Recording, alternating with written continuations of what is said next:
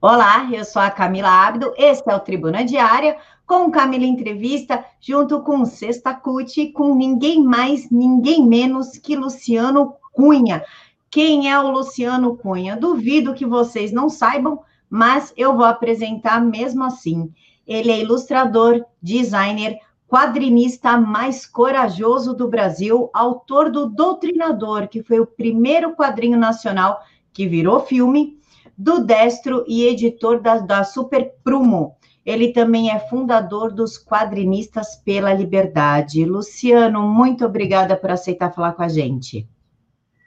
Eu que agradeço, né, Camila? É, adoro contar minha história, adoro é, contar, como você falou aí, sobre a coragem que eu tive de ingressar num mercado editorial completamente dominado por esquerdistas e vai ser um bom papo para o pessoal conhecer como isso tudo aconteceu, né? Nos últimos cinco anos, como minha vida mudou completamente. Luciano, o que é, é Quadrinistas pela Liberdade? O que, que significa? Então, Quadrinistas pela Liberdade foi um, um grupo fechado no Facebook que eu criei é, em novembro é, novembro do ano passado, logo depois que eu comecei a ser perseguido, atacado, né, na minha honra, na minha é, intimidade, pela, pelos, pelo pessoal de esquerda, fãs, leitores de quadrinhos é, no Brasil, porque foi quando eu, é, vamos dizer assim, eu, eu assumi o meu conservadorismo, né, e é engraçado que isso tudo aconteceu porque eu repostei uma imagem de 2014, ou seja, a imagem era bastante antiga, né? Era uma imagem onde o meu personagem, o doutrinador, que é aquele personagem que está ali atrás, é, naquele pôster, que é o pôster do filme, eu coloquei o doutrinador dando um soco no, no ex-presidente Lula num, numa ilustração que eu fiz baseada numa, numa pose, numa cena de é muito icônica, muito famosa, que é uma pose que o Batman está socando o Super-Homem numa, num quadrinho famosíssimo do Frank Miller, que é de 1986, que é Dark Knight, né? que é o Cavaleiro das Trevas. Eu usei essa cena do, do Batman para fazer essa ilustração do doutrinador socando Lula. E como eu falei, é uma era uma ilustração de 2014, só que eu a repostei exatamente no dia que o Lula foi solto, né? Em novembro. Já vai fazer um ano que essa figura é, cancerígena está entre nós de novo. E aí, cara, eu não esperava que ia acontecer o que aconteceu. Simplesmente, né? É, a lacrosfera inteira caiu em cima de mim. E aí eu fiquei até assustado no primeiro momento, não esperava que, que desse aquela a, repercussão que deu. E logo depois, como o próprio a própria cena de quadrinhos brasileira é, usou de toda a sua covardia e, e, e tentou me cancelar, né, vamos dizer assim, é, esse, essa coisa covarde e horrorosa que eles fazem, violenta. E aí, depois de passado a tempestade, eu vi que eu notei que tinha muita, muitas pessoas também que me apoiavam e alguns quadrinistas que, que entraram em contato comigo é, pelo Facebook também é, em apoio, é, para me apoiar frente àquilo tudo que estava acontecendo. E aí, o que, que aconteceu? Algum tempinho depois, eu decidi é, criar esse grupo, justamente é, chamando essas pessoas que, por causa do que aconteceu comigo, é, se mostraram, né, é, que também eram conservadoras, também eram artistas de direita, e que eu falei assim, pô, vou fazer um grupo para a gente trocar ideias e até também se apoiar mutuamente, é, trabalharmos juntos e assim por diante. E o que aconteceu, Camila, é que eu achei que esse grupo ia ter 30, 35 pessoas no máximo. E agora o grupo tem 208 pessoas, entre coloristas, desenhistas, roteiristas e até mesmo jornalistas que escrevem é, para páginas é, e para blogs é, de, de cultura pop e que também são conservadores. Isso me surpreendeu muito. E esse dado, esse número, tenho certeza que te surpreendeu também e surpreende a qualquer um.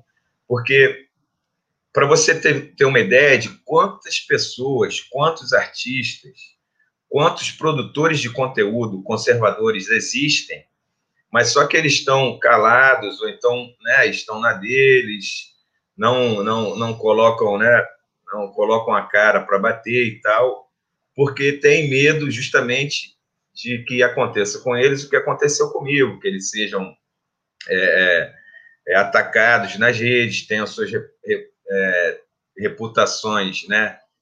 É, numa tentativa de destruir suas reputações, seus trabalhos, que suas oportunidades de, de, de trabalho e até mesmo seus empregos fiquem ameaçados. Então, eu entendo totalmente, né, pessoal, e, enfim, então a gente tem esse grupo para se ajudar mutuamente, para o pessoal ter uma ideia. Dentro desse grupo, é, eu já estou trabalhando com quatro ou cinco artistas que estão lá é, e que é, a gente vai falar mais sobre isso daqui a pouco, né? Eu acabei fundando uma editora é, em março, logo depois que, que começa a pandemia. A minha editora é um neném, é um nenenzinho de, de seis meses e que nasceu nessa loucura que a gente está vivendo. E esses artistas estão trabalhando comigo, fazendo é, é, envolvidos nos vários projetos que eu tenho. E acabou sendo ótimo, porque você acaba não só né, é, empregando, ajudando, é, é, é, é envolvendo essas pessoas em projetos que, que beneficiam todo mundo, todo, todo o entorno, mas também você trabalha com pessoas que pensam igual a você, que têm os mesmos valores, que entendem principalmente é, a, a, mensagem que a gente quer passar. E eu acho assim, eu acho não, tenho certeza que em pouquíssimo tempo é, outros artistas que estão lá, que estão é, é produzindo, é, vão né, perder esse medo de se exporem, até mesmo eu tenho uma espécie de, de, é, de missão né, que eu mesmo me coloquei para que isso aconteça. Eles talvez vendo o sucesso que, por exemplo, está acontecendo já com o meu quadrinho chamado Destro, que foi teve 500% é, é, de apoio a mais do que a gente tinha pedido de meta no financiamento coletivo e acabou a primeira tiragem em 11 dias, já está na segunda tiragem. Eu acho que isso vai dar é, força e vai dar confiança para que esses, essas pessoas né, saiam né, ali daquela zona de conforto, fala e né, vistam a camisa e fala não, eu sou conservador, eu eu produzo uma obra, um, um conteúdo conservador e estou aqui e quero é, lutar pelo pelo meu espaço, quero contribuir nessa guerra cultural que a gente está vivendo. Então essa é a missão que repito que eu me coloquei e eu estou muito feliz e muito animado pelos resultados que estão acontecendo tão rapidamente. Luciano, você falou em esquerda, marxismo, mas são quadrinhos. Realmente tem essa influência da esquerda num, num, em quadrinhos de heróis, enfim. Nossa, nossa. Já está tão enraizado assim? Nossa, você não tem ideia. E eu acho que, não sei se o pessoal que está que tá nos assistindo é, vai ter ideia de como, nos últimos dez anos, a agenda progressista tomou de assalto o mundo dos quadrinhos e, principalmente, né, é, porque, assim, Camila, a produção de quadrinhos é, brasileira e mundial, ela sempre foi muito de esquerda. Na Europa também né, se produz muito quadrinho autoral, muita coisa, e, e sempre teve esse viés é, é, mais progressista. E até pouco, pouquíssimo tempo atrás, é, isso não acontecia na, na, no principal gênero de quadrinhos que todo mundo é, acaba conhecendo e tendo contato com quadrinhos, que é o gênero de super-herói, porque, obviamente, é um gênero muito é, é, é famoso, muito conhecido, consolidado, é uma indústria que tem 80 anos, né? É uma indústria bilionária, aliás. Então, os, os quadrinhos de super-heróis, eles pareciam, entre aspas, blindados contra esse tipo de, de agenda. Só que de uns 10 anos para cá, e principalmente de uns 5 ou 6 anos para cá, isso ficou, esse intensificou e ficou assim, é, che chegando num nível é, absurdamente intragável, a ponto de começar é, a, a, a gerar desentendimentos entre isso que é o mais absurdo para mim, desentendimentos entre o público leitor e os roteiristas das maiores empresas que são produtoras desse conteúdo, que é a Marvel e a DC Comics, que todo mundo conhece, as casas de onde saíram todos os heróis que a gente aprendeu a amar desde pequeno. Então, a, a Marvel e a DC escolheram é, um caminho é, nos últimos dez anos, escolhendo é, alguns editores que têm um claro e objetivo intuito de, de, de doutrinar é, leitores através dos quadrinhos. É, Para você ter uma ideia, eu escrevi sobre isso para o Brasil Sem Medo, foi meu último artigo. Eu já escrevi dois artigos sobre quadrinhos e sobre o marxismo cultural nos quadrinhos para o Brasil Sem Medo. E o último eu escrevi justamente sobre uma dessas editoras, que é uma editora executiva da Marvel, chamada Sana Amanat, que ela é uma das responsáveis por essa guinada esquerdista dos super-heróis da Marvel. E aí, o que é mais, é, como é que se diz, uma, o, a, o que é mais curioso é assim, os super-heróis por causa do, dos universos cinematográficos da Marvel e da DC, que também há 10 anos né, é, é, massificaram é, de uma vez por todas, né, todo mundo conhecia o Homem-Aranha, todo mundo conhecia né, é, é, o Super-Homem, o Batman, mas nos últimos anos, por causa dos filmes da Marvel e da DC, é, isso né, virou uma, uma, uma, como é que se diz? Você tem agora uma indústria bilionária de licenciamentos e, de, enfim, de tudo que você imaginar sobre esses heróis, por causa, obviamente, do cinema, da força do cinema americano. E, apesar de tudo isso, os quadrinhos de super-heróis, olha só que absurdo, Camila, nunca venderam tão pouco. E por que que isso acontece? Eu tô, estou fazendo um estudo aprofundado sobre isso há mais ou menos um ano. É, é óbvio que tem vários, é, vários fatores que, que é, ocasionaram essa, essa cena, agora esse cenário dos quadrinhos americanos.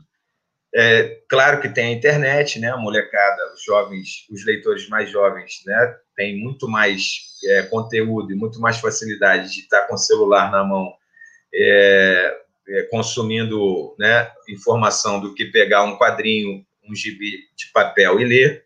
Só que eu já detectei que é enorme a quantidade de leitores e de fãs que deixaram os quadrinhos por causa justamente da lacração que existe agora na Marvel e na DC.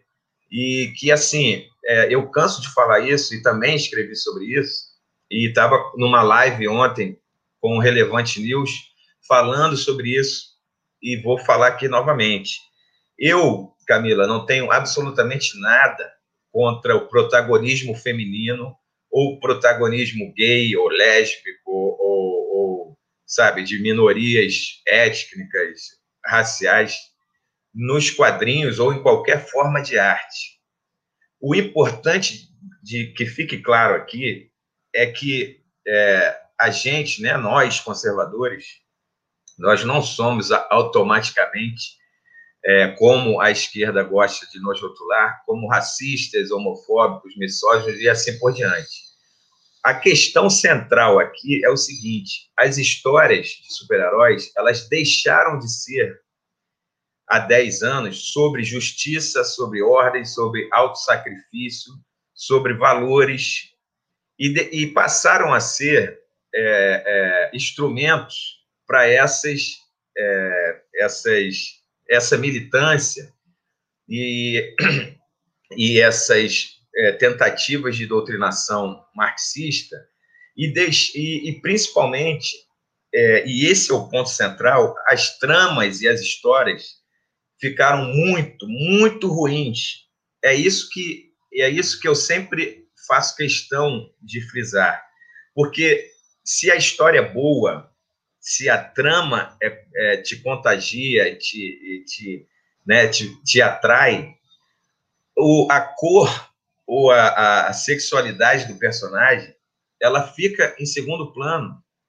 Todo mundo, em qualquer parte do mundo, o fã ele gosta de uma boa história. Mas o que, que aconteceu com esses quadrinhos? Por causa dessa militância explícita, as histórias são péssimas e porque, primeiro, antes de tudo, eles querem militar e querem é, é, fazer com que a sexualidade ou, ou a cor do personagem prevaleça sobre suas origens e também sobre o seu passado, né? O passado do personagem, que isso importa muito para o fã, e principalmente sobre a qualidade das histórias. A qualidade das histórias e dos roteiros da Marvel da DC é, caíram demais, são patéticas hoje em dia. Para você ter uma ideia, o, o, último, em março, a, a Marvel lançou uma, uma nova, um novo grupo de heróis, uma nova equipe de heróis, em que tinha lá o, um herói chamado Safe Space e tinha um herói chamado é, é, Snowflake, ou seja, floco de neve.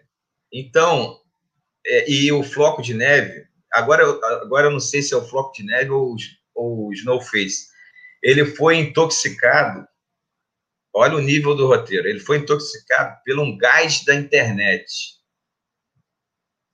todo mundo, na hora, virou piada mundial em todos os, sabe, em todos os, os blogs e páginas da, da mídia especializada sobre quadrinhos, sobre cultura pop. O cara criou um personagem e ele é um personagem não binário, seja lá que diabo isso signifique, e que foi contaminado pelo gás da internet. Ou seja, eu só estou dando esse exemplo rasteiro, sem dizer é, sem falar que hoje Marvel e DC é, juntas têm 18 personagens lésbicas no seu portfólio. E aí eu vou repetir, eu não tenho absolutamente nada contra o protagonismo lésbico ou gay. Eu tenho contra a qualidade das histórias. Eles deixam a qualidade das histórias de lado para fazer militância explícita nos quadrinhos, para doutrinar é, é, jovens incautos, entendeu? E aí o que, que acontece? Eles não conseguem é, é, é, angariar novos leitores e estão perdendo todos os leitores antigos.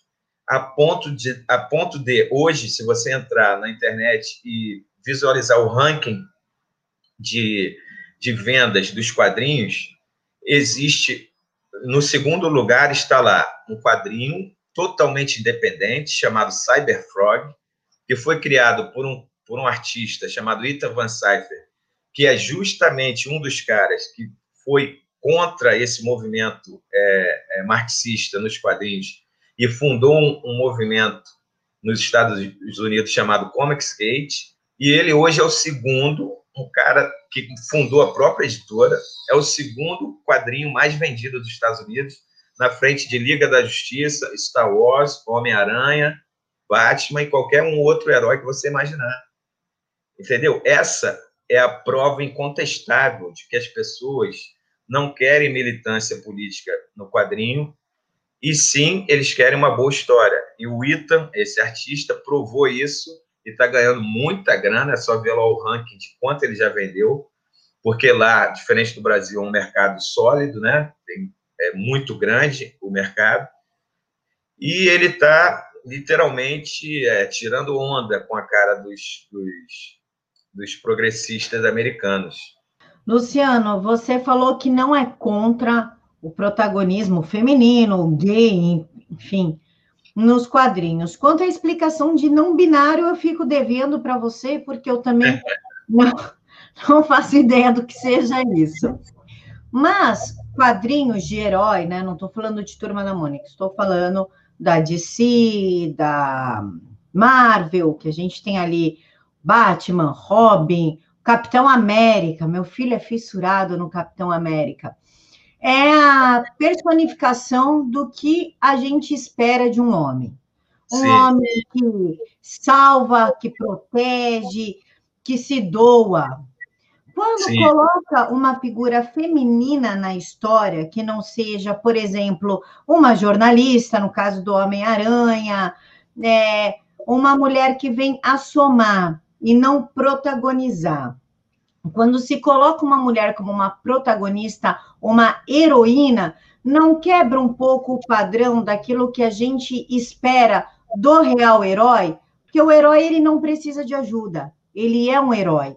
Ele salva pessoas, ele tem que proteger a mulher e não colocar a mulher para salvar junto com ele. Não quebra um pouquinho da, da visão que a gente espera de um real herói? Bom, isso aí. Uh, então, isso é uma, uma questão complexa, mas eu acho que assim o mito do herói ele também traz né, a figura feminina é, em algumas, em algumas, é, algumas histórias. E, assim, é, especificamente sobre super-heróis de quadrinhos, a presença feminina ela é muito antiga, né? A, a Mulher Maravilha é dos anos 30. É, e tem, a, a, gente também tem várias outras, outras heroínas que também tem bastante tempo, tem décadas. O que eu acho importante de dizer, é, e, e, assim, é, a, a, presença feminina no, no, nos, nos quadrinhos de super-herói como sidekicks, né, como é, sidekick é aquele ajudante, tipo Robin, é, Robin ou Falcão, no caso do, do, Capitão América, né, começou como sidekick. Então, a presença feminina como sidekick também ela é muito é, é, marcante, né? Tem a Batgirl e, enfim, vários outros. Eu acho que para mim esse não é o problema. É, para mim o problema continua sendo é, o estilo que eles escolheram de um tempo para cá, é, que, que o que predomina é sempre uma mensagem subliminar sobre um, é, uma, uma, uma mensagem identitária que carrega feminismo, é, carrega racismo, é sempre uma bandeira cara para a esquerda que está ali à frente, mais, com mais importância do que o próprio personagem, seja ele feminino ou masculino. Isso, para mim, é sempre o pior, entendeu, o, Camila? Para mim, eu acho que, como você falou, o Capitão América é, um, é, um, é emblemático, é icônico para isso, porque o Capitão América é um, é um símbolo americano. O Capitão América reúne todos os valores é, é, caros, né, valores é, é fundamentais para o pro, pro cidadão americano, para o American Way of Life.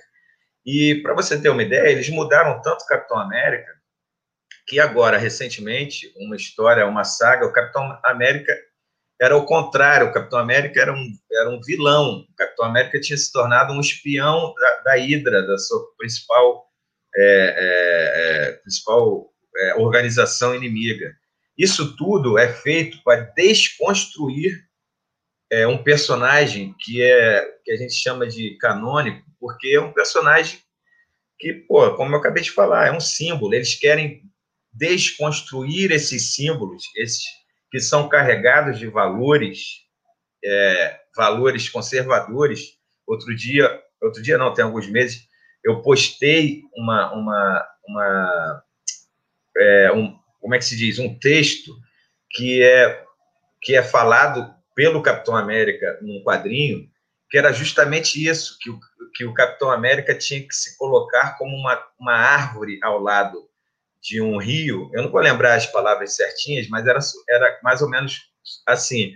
Quando você está do, do lado certo, não importa é, o, o, que falem e o que, o, que te, o que falem de você, o que queiram te destruir, você tem que se é, portar e se, é, se colocar é, de forma firme como uma árvore do lado de um rio, que o rio né, são as, as ofensas e tal, e você se prostar ali é, a favor da verdade e da liberdade. Então, isso são os valores conservadores que o Capitão América carrega, os valores é, dos pais fundadores né, dos Estados Unidos. E é, são essas coisas que esses roteiristas, que essas pessoas que estão hoje tomando as decisões estratégicas da Marvel, tentam desconstruir.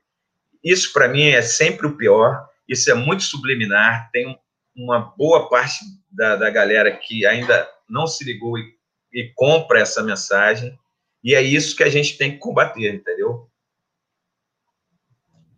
Luciano, sobre o Doutrinador aí, que foi o primeiro quadrinho de herói nacional a virar filme, por que que você fez o Doutrinador? Era a intenção de transformar em filme? Qual que era a real intenção do Doutrinador? Então, o Doutrinador, ele nasceu né, da minha indignação só, só não, né? É tudo da minha revolta, da minha indignação contra a nossa classe política. E eu não tinha absolutamente nenhuma ideia, Camila, de, do quão grande e aonde é, eu poderia chegar, né? Quando eu criei o Doutrinador. O Doutrinador acabou se tornando um sonho, né? Parecia, muitas vezes, eu ficava é, me beliscando para entender aquilo e perceber se era verdade, porque é, o doutrinador chegou muito rápido, foi um processo muito, muito rápido para chegar no cinema. Eu criei é, o doutrinador em 2008, mas eu só fui lançá-lo em 2013, é, porque nesses cinco anos que ele praticamente dormiu na gaveta, foi porque nenhuma editora no Brasil é, teve coragem de lançá-lo, porque sempre foi um personagem muito polêmico, justamente porque ele não, não prende né, os seus inimigos. O doutrinador, para quem não sabe, é um vigilante mascarado que ele é, caça políticos corruptos. Então, ele mata os políticos. E aí, é, ele ganhou né, logo muita relevância assim que chegaram as redes sociais. Né? Quando eu criei, ainda não tinha redes sociais como a gente tem hoje. E, e foi em 2013 que eu é, fiz uma página, uma fanpage no Facebook para o personagem e simplesmente o personagem explodiu. E em 2015 eu já estava, apenas dois anos depois, eu já estava negociando com dois players é, é, é, grandes no Brasil do, do, audiovisual, que foi a Downtown Filmes e a Paris Filmes, para negociar os direitos para eles fazerem é, o filme. E logo depois também é, foi feita uma série pelo canal Space TNT com a Turner International. Ou seja, o Doutrinador chegou muito longe, como você falou, foi o primeiro personagem né, é, com esse perfil de super-herói a ser adaptado para o nosso cinema.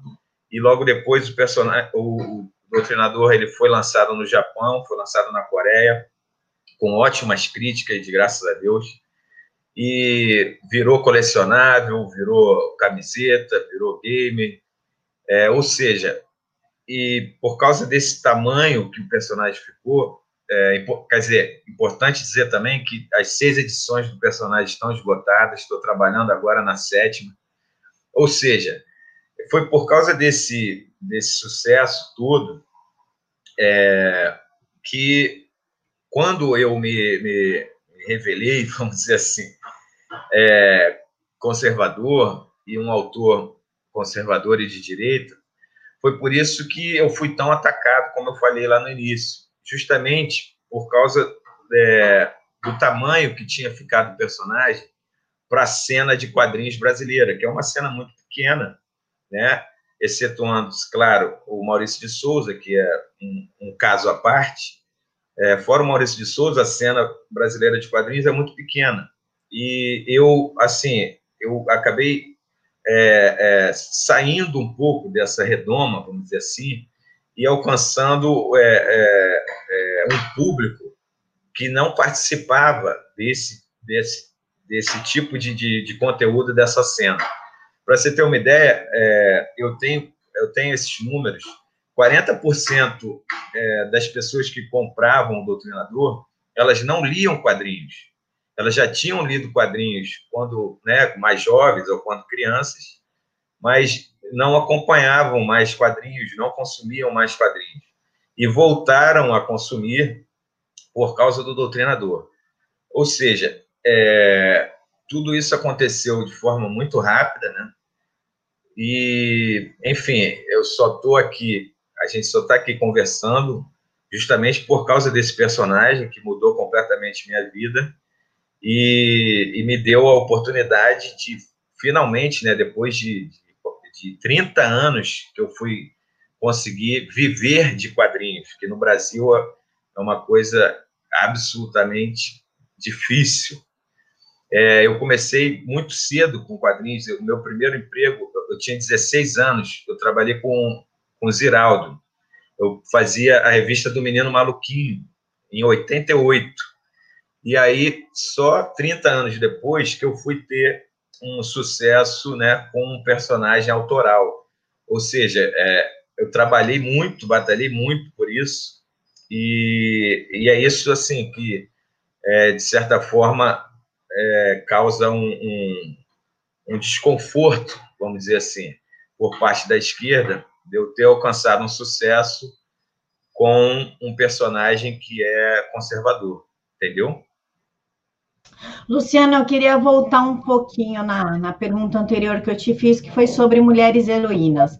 Você falou que a Mulher Maravilha surgiu nos anos 30, né? Só que nesse ano a gente teve a primeira onda do feminismo que abrangeu de 1850 a 1940. A Mulher Maravilha não representa, então, a primeira onda do feminismo e uma tentativa de colocar que a mulher pode se salvar e salvar o mundo sem a ajuda de um homem, a gente não pode dizer que é aí que começou a deturpar as coisas? Uh, é, pode, pode se dizer que sim, né, Camila? Mas eu não sei se.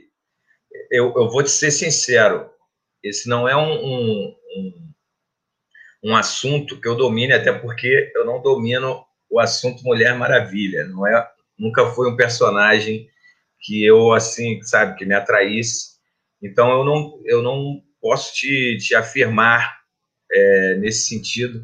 Para você ter uma ideia, eu não lembro nem quem são as autoras. Se eu não me engano, a Mulher Maravilha nem foi criada por, criada por mulheres. Se eu não me engano, a, Maravilha, a Mulher Maravilha foi criada por homens. Eu posso estar enganado, a gente pode até pesquisar isso, isso aqui. É, exatamente, estou vendo isso aqui agora. A Mulher Maravilha foi criada por dois homens. Então, eu acho que ela nem se enquadra nesse, nesse sentido da, da pergunta que você fez. É, o, na verdade, o feminismo, a terceira onda do feminismo, ela foi subsidiada. A segunda onda não deu muito certo, foi muito fraca, que foi a do sufrágio, e a terceira foi, ela foi subsidiada pelos Rockefellers, né? Por trás de todo o movimento feminista, ou por trás de toda mulher forte, com destaque, enfim, existe um homem financiando e alimentando. O Rockefeller, ele estimulou o feminismo americano, não com a ideia da libertação das mulheres, quer mulheres livres, fortes, mulheres maravilhas, mas foi, na verdade, para taxar mais da metade da população, criar impostos em cima de mais da metade da população e pegar os filhos dessas famílias e doutrinar dentro das, das escolas. Por isso que ter um homem como autor da Mulher Maravilha só fortalece mais ainda a minha crença de que ela foi feita já para começar a caminhar esse feminismo aí que deturpa a ideia do que é ser mulher e acaba afetando a família de todos. Mas, Luciano, eu queria falar um pouquinho sobre o Destro, porque você também é autor do Destro, não é? Exatamente. Sou autor do é Destro. Oi? O que, que é o Destro? O Destro é um personagem que é um, uma espécie de, de grito de liberdade, vamos dizer assim, É, Para você ter uma ideia, eu criei o Destro em meio a toda essa tempestade que eu contei para vocês lá no final do ano passado. E aí o Destro é simplesmente uma, uma ratificação, né, vamos dizer assim, uma afirmação minha é, do que do que eu queria passar como como é, como criador de conteúdo, como artista, e aí eu precisava colocar isso, assim como no doutrinador, eu precisava colocar minha revolta contra, contra a nossa classe política no papel, com o 10 foi a mesma coisa, eu precisava é, colocar meus valores, é, meus valores conservadores no papel, eu precisava externar isso de alguma maneira, e e também é, eu criei o personagem como se fosse é, como se ele tivesse uma missão didática. E é isso que eu espero que ele que ele represente no futuro para novas gerações entendeu? Ele está só no início da sua caminhada né? Foi só a primeira edição que eu lancei. Graças a Deus já com muito sucesso muito retorno é, muito rápido e muito muito gratificante então, o destro, ele é diferente do, do doutrinador, que é um anti-herói. O destro é aquele personagem que você pode é, tranquilamente chamar de herói, porque ele tem todos os, os elementos, né, os requisitos é, que a gente costumou, é, que toda literatura e toda né, a cultura ocidental é, traz sobre heroísmo. O Destro é um, é um cara solitário que vive numa São Paulo em 2045, é uma distopia, é, é, é um Brasil do futuro em que, na verdade, o mundo inteiro ele tá, se tornou uma grande Venezuela, porque as Big Tech né, transformaram o mundo numa, num grande é, é, planeta é, progressista, por causa de suas pautas e de suas agendas, eles transformaram é, as redes sociais e, enfim, toda, todas as instituições foram sendo é, aparelhadas e, enfim, o mundo se tornou uma grande Venezuela. E aí o Destro é um herói solitário que ele ele era um, um oficial, um agente é, é, militar é, no passado e ele viveu toda essa transformação, essa destruição, né, da cultura ocidental e, enfim, da nossa sociedade como a gente conhece hoje. A história se passa 25 anos, contando de hoje, daqui a 25 anos, então ele luta sozinho contra uma, uma ditadura digital globalizada, onde essas grandes empresas que a gente conhece como hoje, obviamente, eu coloquei né, nomes fictícios, mas é mais ou menos é, o que está acontecendo hoje com a nossa, a nossa censura e nossa perseguição é, do pensamento conservador por, pelo Twitter, pelo Facebook, pelo YouTube. E aí eu só mudei um pouco os nomes, coloquei é, algumas peças bastante, alguns elementos bastante conhecidos do que acontece hoje com a gente, e o mais curioso, Camila, é que o pessoal, né, os leitores e o pessoal que me segue, é, todo mundo fica falando que eu devia ter, devia jogar na, na Mega Sena e tal, porque algumas coisas que eu escrevi é, lá em janeiro ou, ou em fevereiro é, estão acontecendo já hoje e que eram coisas que eram para acontecer na trama, né, no quadrinho, em 2045. E aí, é, o mais curioso também, com agora né, o advento da nossa querida né, Covid-19, essa pandemia é, louca e esse processo todo absurdo que a gente está vivendo, também existia no existe no quadrinho para quem quiser, né? Depois a gente vai vai divulgar aqui como a pessoa adquire. Se você ler, você vai ver. eu também já colocava lá algumas coisas sobre é, a perda de liberdades é, por questões de saúde, por questões é, de, de, pandêmicas, por questões de, de, como é que se diz, de é, vacinação compulsória. Ou seja, o pessoal falou, pô, o cara é, é, tem uma bola de cristal, mas simplesmente eu já estava estudando isso há algum tempo para criar o personagem. E, assim, ironicamente, né, mas ao mesmo tempo de forma triste, né, isso está acontecendo e o que deixa a, a história ainda mais é, atual e ainda mais, né, para mim, isso é muito bom, né, deixa a história ainda mais é, é atrativa e sedutora para quem pensa e, e, e, e, tem os mesmos valores que a gente, entendeu? Então, o Destro é esse personagem heróico que luta sozinho contra essa ditadura é, que tem fundo marxista e que se instalou no é, somente 25% do, do mundo não está assim dessa maneira e é óbvio que a Open Globe que é o nome que eu escolhi para que significa como se fosse a Open Society é, eles têm um exército próprio um exército que ajuda separatistas a conquistarem esses países que ainda não estão sobre esse, esse regime. E os poucos países que não estão são justamente os nossos parceiros hoje, como né, é, países conservadores como Polônia e é, o Brasil está é, tem tá praticamente todo tomado, mas já existe uma, um movimento é, de insurreição que agora na segunda parte vai ajudar o Destro.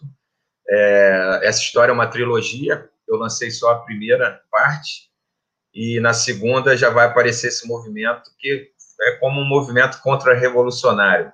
Não gosto de usar essa palavra, mas na verdade é exatamente isso. Então, essa história é o que a gente está, é o que eu estou focando agora em relação à minha editora que eu criei. E logo depois a gente vai é, entrar num, num, numa área, né, num, num, num gênero que eu sempre sonhei em fazer, mas nunca tinha tido oportunidade, que eu vou lançar daqui a pouquinho um personagem infantil. E aí, é, esse é o próximo lançamento que eu vou, dentre muitos outros, como eu falei anteriormente, né, a gente já tem 12 personagens, então tem muita coisa para fazer, muita coisa para trabalhar, e mais já posso adiantar que o próximo eu vou realizar mais um sonho, graças a Deus, que é lançar um personagem infantil. Luciano, para a gente finalizar, eu vou te colocar numa tela inteira e você manda um recado para quem está nos assistindo. Então, pessoal, é, eu queria agradecer, antes de mais nada, o convite né, da Camila para conversar aqui com vocês e pedir a vocês que é, nos apoiem, apoiem o meu trabalho, apoiem, obviamente, outros conteudistas conservadores, a gente precisa, né? Eu acho que já, eu acho não, tenho certeza que isso já está acontecendo. A gente vai mudando aos poucos, né? Essa cena cultural brasileira que era 110% progressista e a gente vai pegando, né? Um, um espacinho aqui, um, um outro espacinho ali e a gente vai conseguindo aos poucos mudar esse panorama. Quero pedir que vocês apoiem e nos sigam na, na, nas redes né, da Super Prumo, que é a minha nova editora. No Instagram e no Facebook, é só procurar lá sobre Super Prumo.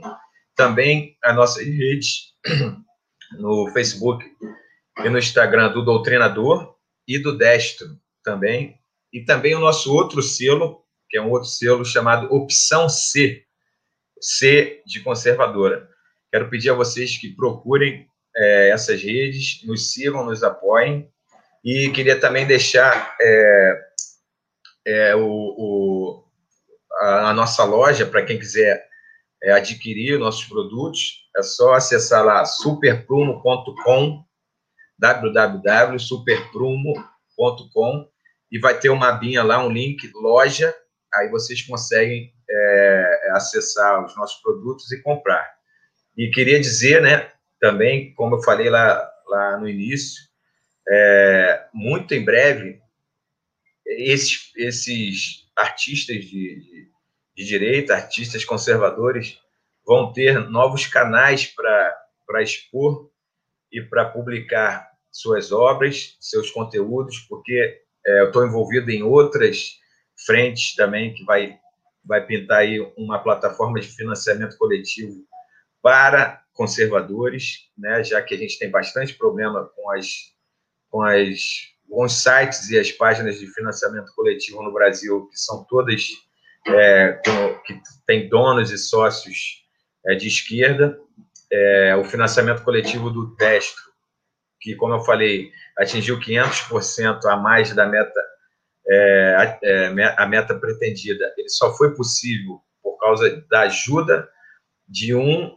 dos, dos, dos conteudistas que trabalham há bastante tempo com a plataforma, porque eles não queriam aceitar o meu projeto. Ou seja, é, nós conservadores estamos criando caminhos para que a gente é, possa levar é, nosso trabalho, nossas ideias, e eu acho que a gente tá, vai ser muito feliz e muito é, é, assertivo nesse tipo de comportamento agora.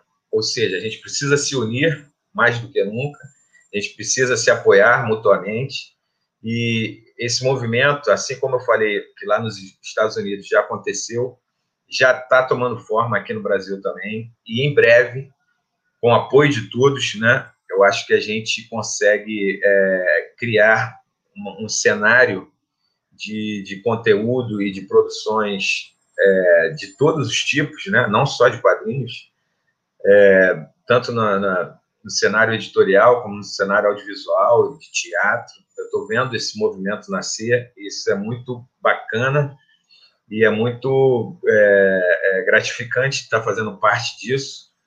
E volto a dizer, tudo depende do apoio e da, e da, da força né, que as pessoas é, nos deem, né, a nós, autores conservadores, nesse momento. A gente precisa do apoio de vocês, porque tem muita gente boa, muita gente talentosa do lado de cá produzindo e trabalhando para mudar esse cenário.